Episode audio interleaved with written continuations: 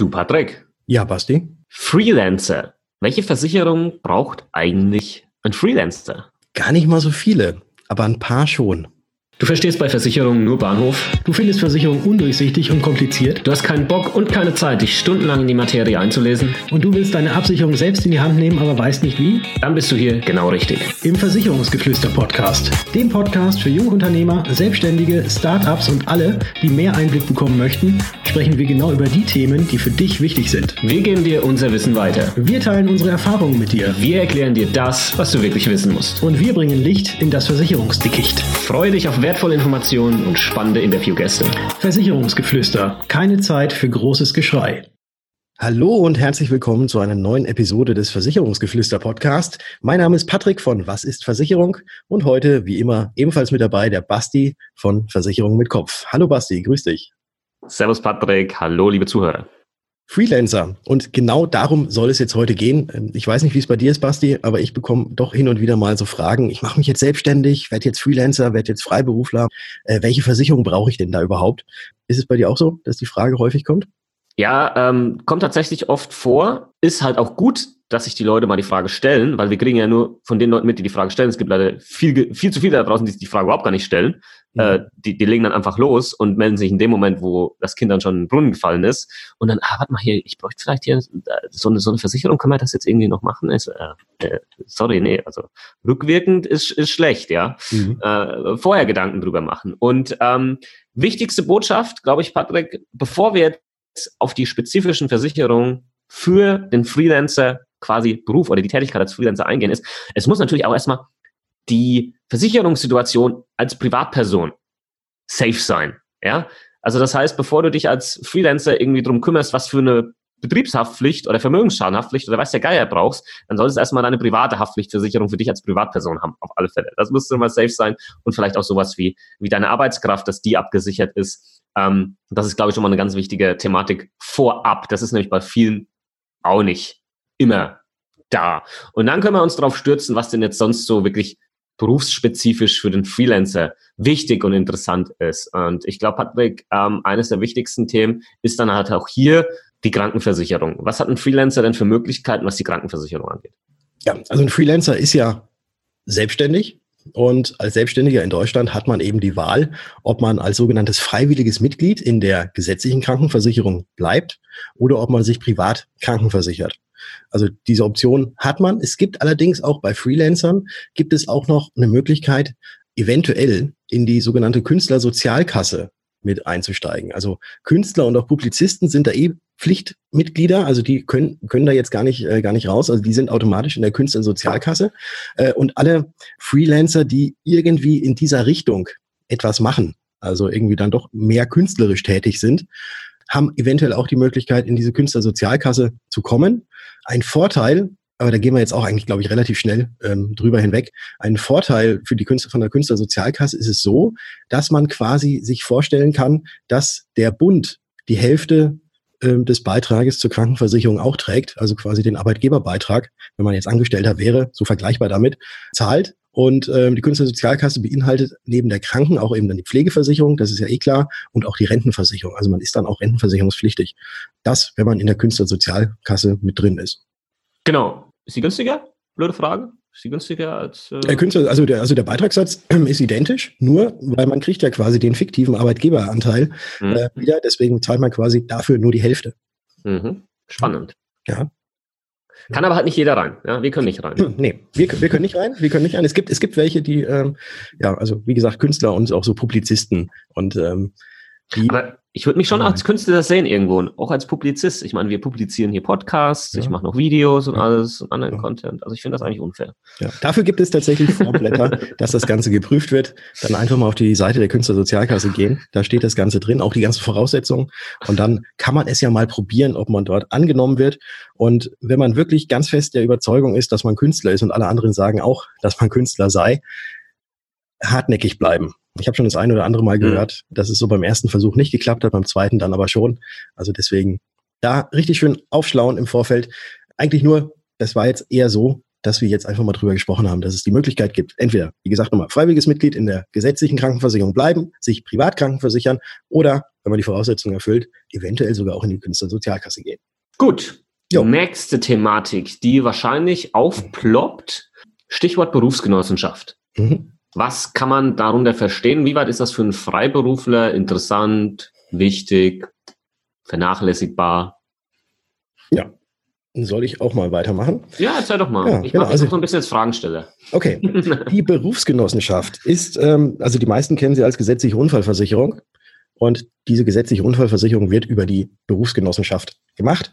Nicht jeder Freiberufler ist automatisch verpflichtet, auch in die Berufsgenossenschaft zu gehen oder sich da quasi, ähm, ja, da eben ein, ein Pflichtmitglied zu sein. Es gibt so ein paar irgendwie so Krankengymnasten, Physiotherapeuten, Logopäden äh, oder auch Kranken- und Altenpflege und Masseure. Die sind Pflichtmitglieder in der Berufsgenossenschaft, aber die meisten anderen Freiberufler eben nicht. Ähm, was man allerdings trotzdem machen muss, ist, und das ist irgendwo auch im Sozialgesetzbuch geregelt, dass man binnen einer Woche nach Gründung sich bei der zuständigen Berufsgenossenschaft melden muss, dass es einen gibt. Und ob man dann, ob man dann da tatsächlich dann Pflichtbeiträge zahlen muss oder nicht, das sei erstmal nochmal dahingestellt, aber man muss sich auf jeden Fall mal melden mhm. bei denen. Und natürlich, sobald man Angestellte hat, dann muss man auch in der Berufsgenossenschaft zumindest seine Angestellten anmelden, dass die eben auf dem Arbeitsweg und bei der Arbeit dann auch über die gesetzliche Unfallversicherung versichert sind. Genau. Und da zahlt man dann entsprechend natürlich auch die Beiträge. Genau, genau. Ansonsten kann man sich natürlich auch privat äh, Unfall versichern.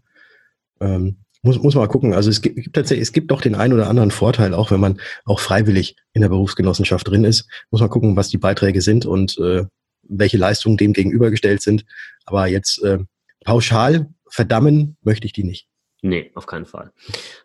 Nächster Baustein, äh, Versicherungsbaustein ist super wichtig, finde ich. Äh, super ja. wichtig. Und zwar geht's um die Thematik Berufshaftpflichtversicherung beziehungsweise Vermögensschadenhaftpflichtversicherung. Und da können der Patrick und ich ein Lied drüber singen, weil das auch für unseren, auch wenn jetzt keine Freiberufler sind, aber auch für unseren Beruf immens wichtig ist. Es ist sogar sogar so wichtig, dass wir unseren Beruf gar nicht ausüben dürften, wenn wir nicht nachweisen könnten, dass wir eine Vermögensschadenhaftpflicht äh, beziehungsweise eine Berufshaftpflichtversicherung haben. Und was macht die jetzt eigentlich genau? Ähm, wenn du in deiner Tätigkeit als Freelancer, als Freiberufler Mist baust, sei es ein Beratungsfehler, sei es irgendwie ein Bewertungsfehler, du, du verrechnest dich, äh, du, du machst falsche Messangaben, du, du vertauscht was, äh, da gibt's ja zig äh, Fehler, die man machen kann, du machst einen falschen Analysefehler, ähm, oder sonstiges. Ähm, und für Freelancer vielleicht nur interessant sowas wie ähm, Bildrechtsverletzung, ja, Patrick, also die ganzen Web-Leute, äh, keine Ahnung, die da äh, Sachen im Web kreieren und bauen und sonst was, ähm, die dann dann Markenrechte, Persönlichkeitsrechte oder sonstiges verletzen. All diese Geschichten, wo du missbauen kannst, die kriegst du über eine Vermögensschadenhaftpflichtversicherung beziehungsweise eine Berufshaftpflichtversicherung abgedeckt. Und das sind tatsächlich einige. Und ja. jetzt ist es halt nicht so wie bei uns, dass, dass die Pflicht ist. Das heißt, dass du deinen Beruf gar nicht ausüben darfst, wenn du die nicht vorweisen kannst, sondern das ist bei den meisten anderen ist das eher so halt freiwillig. Aber wir sagen halt echt, das ist wichtig, hol dir das. Und ich glaube, Patrick, du kannst das vielleicht nochmal an einem Beispiel ähm, ein bisschen genauer erklären und darstellen, wo dann so eine Vermögensschadenhaftpflichtversicherung, ähm, Berufshaftpflichtversicherung, ja, Anwendung findet. Ja, das kann, kann ich gerne machen und vielleicht noch ganz kurz etwas dazu.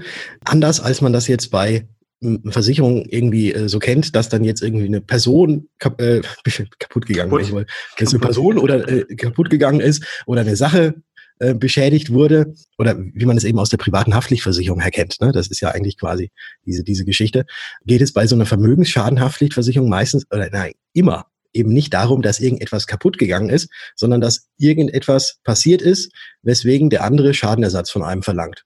Und ähm, du hast gerade gesagt, ich soll mal ein Beispiel nennen. Also ein ganz einfaches Beispiel äh, wäre zum Beispiel, als Freelancer entwickelt man jetzt für einen Finanzdienstleister, um jetzt einfach mal so quasi in, in unserer Branche zu bleiben, so ein Online-Formular, ne, wo sich dann die Kunden oder Interessenten eintragen können.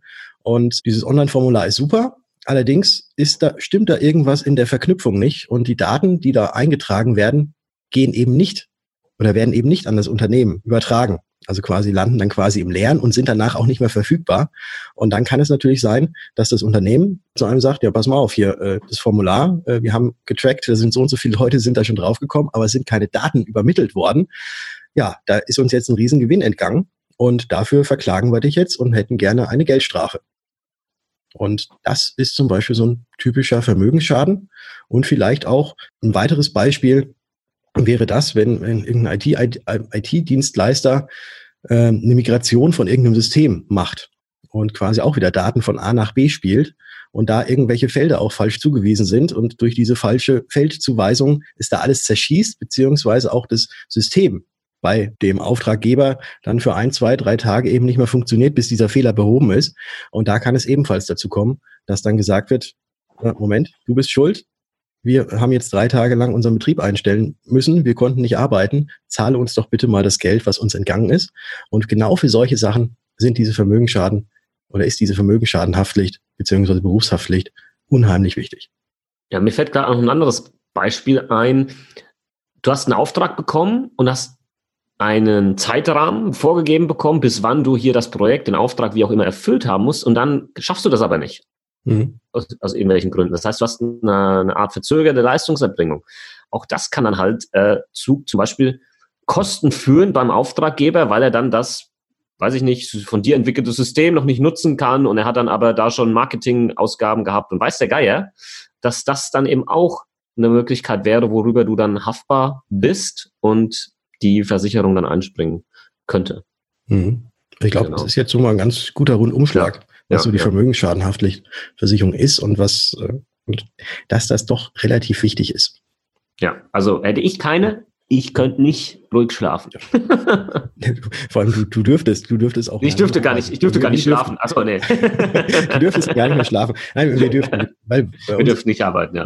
Ja, das Gleiche, Gleiche ist ja auch bei, einem, einem Rechtsanwalt. Ne? Genau. Rechtsanwalt, der hat ja auch, bei dem ist es ja auch verpflichtend und das, das, ja. das ist auch absolut nachvollziehbar und genauso nachvollziehbar ist es, glaube ich, auch für jeden, der als Freelancer tätig ist, äh, zumal ja auch viele Auftraggeber sowas verlangen, so ein Nachweis, dass man so etwas hat. Ja, das genau, sehr guter Punkt. Viele wollen einen Nachweis sehen, hm, dass die dann besteht, ansonsten kriegst du den Auftrag gar nicht. Mhm. Ich würde es nicht anders machen als, als Auftraggeber. Genau. Ja. genau. Ja. Okay. Es gibt übrigens, äh, übrigens ganz, ganz wichtig, ich kenne eine Versicherung, die auch äh, tatsächlich auch rückwirkend schon greift bei der Vermögensschadenhaftpflicht. Aber nur, ja, nur wenn noch nichts hm. passiert ist. Ja, genau, das wollte ich aber, ja, genau. Ja, ja das, das, das, käme jetzt schon mit dazu. Nur wenn noch nichts passiert ist. Aber wenn, wenn quasi jetzt quasi schon irgendein Auftrag läuft, mhm. auf einmal so, oh shit, ich habe noch gar keine Vermögensschadenhaftpflichtversicherung, Mist, aber der Auftrag läuft ja schon seit zwei Wochen oder seit zwei Monaten oder so. Mhm. Ne? Äh, es ist aber noch nichts passiert und dann kommt auf einmal der Gedanke, shit, ich brauche ja vielleicht doch eine Vermögensschadenhaftpflicht. Man kann es noch versichern, solange noch kein Versicherungsfall eingetreten oder Schadenfall eingetreten ist, äh, sogar bis zu sechs Monate rückwirkend, was, was man da schon getan hat. Das, das nur noch mal so ganz am Rande.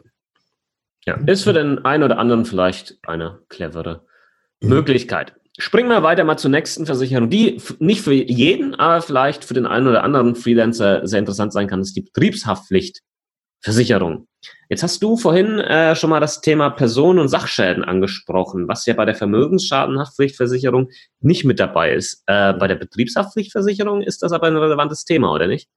Ja, genau, weil genau das ist es ja. Also die Betriebshaftpflichtversicherung oder die Betriebshaftpflicht, so vielleicht um dieses, äh, diesen Unterschied zwischen Betriebs- und Beruf, das ist halt irgendwie, es kommt, mhm. ist, ist oftmals so ein bisschen irritierend. Mhm. Ähm, also die Betriebshaftpflichtversicherung ist tatsächlich dann für die Personen und auch Sachschäden, die man unabsichtlich eben einer anderen Person zufügt oder wenn man unabsichtlich irgendetwas kaputt macht bei jemandem, äh, ganz, ganz wichtig.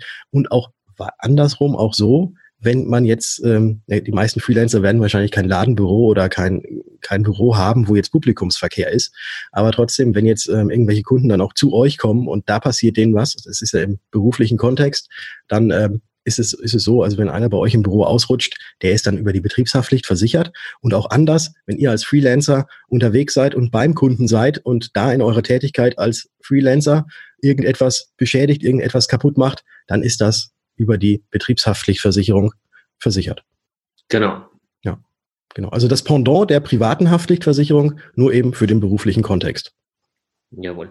Gerade mal, weil wir jetzt so mit schon die wichtigsten äh, Versicherungen hier irgendwo angesprochen haben, ähm, was man natürlich auch immer ein bisschen erwähnen muss, ist, was eigentlich so nicht versichert ist. Weil oftmals hat man ja immer so ein bisschen, oder es, es herrscht eine Diskrepanz, sag mal mal, eine Diskrepanz zwischen das, was der Kunde denkt, was versichert ist und äh, was aber tatsächlich am Ende des Tages versichert ist mhm. und, und was eben nicht. Und was natürlich niemals versichert ist, Leute, ist, wenn du wissentlich oder vorsätzlich hier irgendwie äh, einen Schaden herbeiführst oder sprich eine Pflichtverletzung hier begehst und natürlich, und das finde ich bei Freelancern immer ganz interessant und ähm, ähm, äh, bei Leuten, die, die immer denken, dass das eigentlich versichert ist. Aber guck mal, wenn du jetzt zum Beispiel eine, eine ähm, Abmahnung bekommst mhm. Mit einer Geldstrafe X, weil du irgendein Bildrecht verletzt hast, dann zahlt das natürlich nicht deine Versicherung. Genauso wenig wie deine Rechtsschutzversicherung deinen Strafzettel zahlt, wenn du geblitzt wurdest, weil du 30 Sachen zu schnell warst. Das zahlt keine Versicherung, äh, zahlt die Strafe an sich. Und das muss man einfach mal deutlich sagen, ähm, weil das tatsächlich immer noch viele Leute glauben, dass das dann äh, gezahlt wird von der Versicherung. Ich meine, das wäre geil, ja. ja. Aber so ist es leider nicht. Ja. Also quasi, wenn jetzt das Landesamt für Datenschutzverletzungen äh, irgendwie auf euch zukommt und ihr quasi diese gesetzliche Strafe, die ja da äh, jetzt laut DSGVO, wo jetzt überall immer so Angst gemacht wird, aber was auch schon ein paar Mal jetzt tatsächlich auch schon durchgesetzt wurde, also die kommen jetzt so langsam mal in die, in die Pushen, leider. Äh, also wenn jetzt von behördlicher Seite aus irgendwelche Strafen kommen, das ist natürlich nicht versichert. Genau, das ganz nicht. wichtiger Punkt. Das Beispiel, das Beispiel mit dem Strafzettel ist, äh, ist eigentlich super, weil wenn, wenn du zu schnell fährst, geblitzt wirst und einen Strafzettel kriegst, dann äh, kommt man, glaube ich, auch nicht auf die Idee, äh, um zu sagen, ja, das muss jetzt aber meine Versicherung zahlen. Du, glaub mir, auf die Idee kommen doch einige. Okay. Ja, die dann sagen, für was habe ich dann, für was habe ich dann überhaupt einen Rechtsschutz? Ja. Mhm. für einen Verkehrsrechtsschutz, wenn die meinen Strafzettel nicht bezahlen. Ja, ja die, das ist ja die halt für Anwaltskosten, Gerichtskosten und sowas dann halt da, ne? Aber mhm. halt nicht für die Strafe an sich. Ja. Ja, ja. Rechtsschutzversicherung ist natürlich auch so eine, so eine Sache, über die man sich mal Gedanken machen kann. Aber ich glaube, da ist der Name Rechtsschutz ist äh, ist ja schon, glaube ich, sehr geläufig, äh, dass wir da jetzt ja. gar nicht mehr so, so viel noch so zu erzählen ähm, haben. Aber Rechtsschutzversicherung, also auch mal gucken. Ach ja, äh, jetzt hier, ich kann da jetzt einen ganz guten Schwenk übrigens machen. Wenn euch irgendetwas vorgeworfen wird und ihr irgendwelche Anwaltsschreiben auf einmal nach Hause oder ins Büro kriegt, wo euch irgendetwas vorgeworfen wird, was ihr allerdings nicht getan habt, dann ist das ja quasi etwas Ungerechtfertigtes, was euch ins Haus flattert. Und auch für solche ungerechtfertigten Ansprüche wo, wo ihr dann irgendwas zahlen sollt. Da ist übrigens auch entweder die Vermögensschaden beziehungsweise auch die Betriebshaftpflichtversicherung mit dabei, weil nämlich die ist dafür zuständig, solche ungerechtfertigten Ansprüche abzuwehren. Dafür bräuchte man jetzt nicht separat noch eine Rechtsschutzversicherung. Ja, ja. interessanter Punkt. Ja. Kommen wir mal zu einem Thema, was bei den wenigsten bisher irgendwo in den Köpfen ist, dass man das absichern sollte, aber das Thema eigentlich heißer denn je ist und die nächsten Jahre noch, noch, noch viel, viel, viel heißer wird. Ähm, und ich spreche hier von Cyberrisiken. Also sowas wie Hackerangriffe und die können einfach jeden treffen, als Privatperson oder eben vor allem als Unternehmer. Ähm, mal ein Beispiel. Ich, ja. ich habe ich hab da eine ganz interessante Statistik. Ja, haben wir raus. Allerdings raus. aus 2018. Da heißt, dass 61 Prozent der deutschen Unternehmen schon mal, äh, über, schon mal attack attackiert wurden durch so eine Cyberattacke. Mhm. Also echt mal krass, 61 Prozent der deutschen Unternehmen. Die meisten merken es halt auch nicht, ne? Ja, aber die, die meisten merken es nicht. Und aber, wenn du Opfer geworden bist, wirst, wirst du ja alles tun, dass das nicht bekannt wird. Ja. Das ist ja klar, ne? Ja. Stell dir das mal vor. Was meinst du, wie viele Leute da noch Kunden werden wollten danach, wenn man wüsste, da wurden die, äh, wurden die äh, gehackt, ja. Und wir machen auch nochmal eine, eine separate Folge. Mhm, das machen wir auf jeden Fall. Cyberversicherung. genau. Es ist halt nur so, wenn, wenn jetzt irgendwelche Hackerangriffe da gewesen sind, dann, und es ist, ist jetzt so nichts passiert, dann, dann, äh, ne, also es sind jetzt keine Personendaten oder sowas irgendwo weggekommen, äh, oder irgendwie so in diese Richtung, dann ist es ja noch gut. Aber was, was ist denn, wenn da jetzt auf einmal Kundendaten oder sonstiges weggekommen sind? Dann muss man ja laut DSGVO das böse Wort, äh, muss man ja quasi sämtliche Leute darüber informieren, während mhm. dessen Daten weggekommen sind. Da braucht man äh, ja, braucht man ähm, Anschreiben mit ein Einwurf, ich weiß, ich weiß gar nicht, ob es nur Einwurf einschreiben oder sogar mit Rückschein irgendwie sein muss. Also da gibt es irgendwie so eine, ähm, so eine Regelung. Äh, das muss an sämtliche Kunden geschickt werden und, und, und. Und da kommen halt extreme Kosten oder können extreme Kosten auf einen zukommen. Und genau dafür gibt es diese Cyber-Risk-Versicherung, die eben dann genau für diese Geschichten aufkommt. Ja, und vielleicht nochmal ein Punkt dazu, aber wie gesagt, da werden wir nochmal tiefer einsteigen in der extra Folge. Die Cyberversicherung ist die einzige Möglichkeit, die du hast, um dich irgendwie zu wehren gegen Cyberangriffe. Äh, Angriffe. Angriffe. Weil, was willst du machen? Bei der Polizei anrufen, sagen, äh, hier, äh, ich habe eine E-Mail, Datenklau und sonst was. Weißt du, was sie machen können? Hm. Null Komma null. Nix. Gar nichts. Ja? Weil der äh, Täter nicht mal ansatzweise identifiziert werden kann, ja, ähm, können die ja nichts machen. Ne? Das heißt, so eine Cyberversicherung ist deine einzigste Möglichkeit, irgendwie zurückzuschlagen, beziehungsweise halt deinen Schaden zu kompensieren.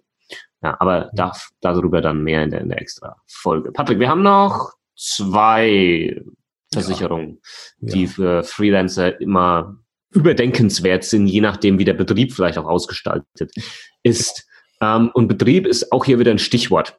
Und zwar gibt es tatsächlich sowas wie eine Betriebsunterbrechungsversicherung. Das sagt eigentlich schon der Name, was das ist, oder? Eigentlich ja. Wollen wir es trotzdem erklären? Ja, wir, wir können wir es erklären. So, ich ich, ich versuche es ganz kurz. Okay, mach mal. Und zwar, wenn durch etwas, also durch einen Personen-, Sachschaden oder Vermögensschaden, euer Betrieb zeitweise außer Gefecht gesetzt ist, dann gibt es eine sogenannte Betriebsunterbrechungsversicherung, die eben diese Kosten für die Dauer, wo der Betrieb außer Gefecht gesetzt ist oder eingestellt werden musste, aufkommt. Das ist eine Betriebsunterbrechungsversicherung. Ist mal so, ja, ich weiß, ich weiß nicht, ob, ob das wirklich, du hast ja schon so gesagt gehabt, ob das jetzt für den Freelancer, der alleine tätig ist, ob das wirklich so wichtig ist. Da ist es wahrscheinlich eher, wann wird, wann, wann, wann wird denn mal so ein Betrieb unterbrochen? Wahrscheinlich dann, wenn man krank ist. Und das muss, sollte man dann irgendwie über die eigene Krankenversicherung mit in Form von, weiß ich, Krankentagegeld oder Tagegeld sowas äh, absichern. Aber sobald man ein bisschen größeres Volumen hat äh, und vielleicht äh, nicht mehr alleine, sondern zu mehreren ist, dann äh, könnte man sich eventuell auch mal über so eine Betriebsunterbrechungsversicherung Gedanken machen. Genau. Und eine letzte, auch wieder, je nachdem, wie der Betrieb ausgestaltet ist, ähm, ist die Elektronikversicherung vielleicht für den einen oder anderen sinnvoll, wenn du jetzt vielleicht dein, weiß ich nicht, Ein-Mann-Betrieb bist und hast nur deinen Laptop und, und äh, das war's im Großen und Ganzen ähm, und hast nicht mehr Elektronik-Sachen, ja, dann kann man mal drüber streiten, ob das jetzt wichtig ist oder, oder halt nicht. Aber für den einen oder anderen, der jetzt vielleicht wirklich irgendwie teures Equipment hat oder so, kann Elektronikversicherung Sinn machen, welche dann ähm, die, die entsprechende Ausstattung, die man halt hat, äh, versichert, wenn die mal irgendwie hops geht. Ja, also ich glaube mal, wenn jetzt wirklich einer nur, nur einen Laptop hat, ähm, die, was weiß ich, lass, lass es zweieinhalbtausend Euro für einen mega guten Rechner sein, sollte man wahrscheinlich so eh immer auf der hohen Kante haben, dass wenn der Computer kaputt ist, dass man sich da eben schnell einen neuen holt und äh, ja, da weiß ich nicht, ob so eine Elektronikversicherung wirklich das aller, aller sinnvollste dann ist. Aber klar, wenn man 50.000 Euro EDV-Systeme bei sich im Büro hat, äh, dann könnte ja. man eher was gucken. Genau. Alright. Das war okay. unser Überblick für Versicherungen für Freelancer. Ich hoffe, du als Freelancer weißt jetzt hier Bescheid und ähm, schiebst nicht auf die lange Bank. Ich weiß, und ich weiß noch, wie es damals bei mir war in der Unternehmensgründung. Äh, da hat man ganz viele Baustellen. Da hat man hier ähm, ähm, erste Aufträge, Marketing und, und hier und da und Sales und jenes. Und das Thema Versicherung rutscht ganz, ganz nach hinten. Mhm. Ähm, ist es doch so wichtig, weil am Ende des Tages deine Existenz davon abhängen kann. Also mach nicht diesen Fehler, kümmere dich rechtzeitig drum und hol dir vor allem sowas wie eine Vermögensschaden, Haftpflichtversicherung, Berufshaftpflichtversicherung. Das ist in den meisten, meisten Fällen für dich als Freelancer absolut wichtig und sinnvoll. Genau. Ja, mehr kann ich, mehr kann ich dem jetzt echt nicht mehr hinzufügen. Und wenn ihr mehr von uns, gutes Stichwort, wenn ihr, wenn ihr mehr von uns äh, hören, sehen und äh, mitbekommen möchtet, dann geht doch auch gerne mal auf Instagram. Den Basti findet ihr da unter Versicherung mit Kopf und mich findet ihr unter Was ist Versicherung. Da kriegt ihr so ein bisschen was aus unserem Alltag mit, auch immer mal wieder ein paar oder viele Informationen rund um das Thema Versicherung und äh, nicht so ganz langweilig, glaube ich. Hinterlasst uns auch gerne noch eine Bewertung auf iTunes. Und viel mehr muss man jetzt auch nicht mehr sagen. Nö, das wär's, Leute. Wir hören uns. In der nächsten Folge. Ciao. Ciao.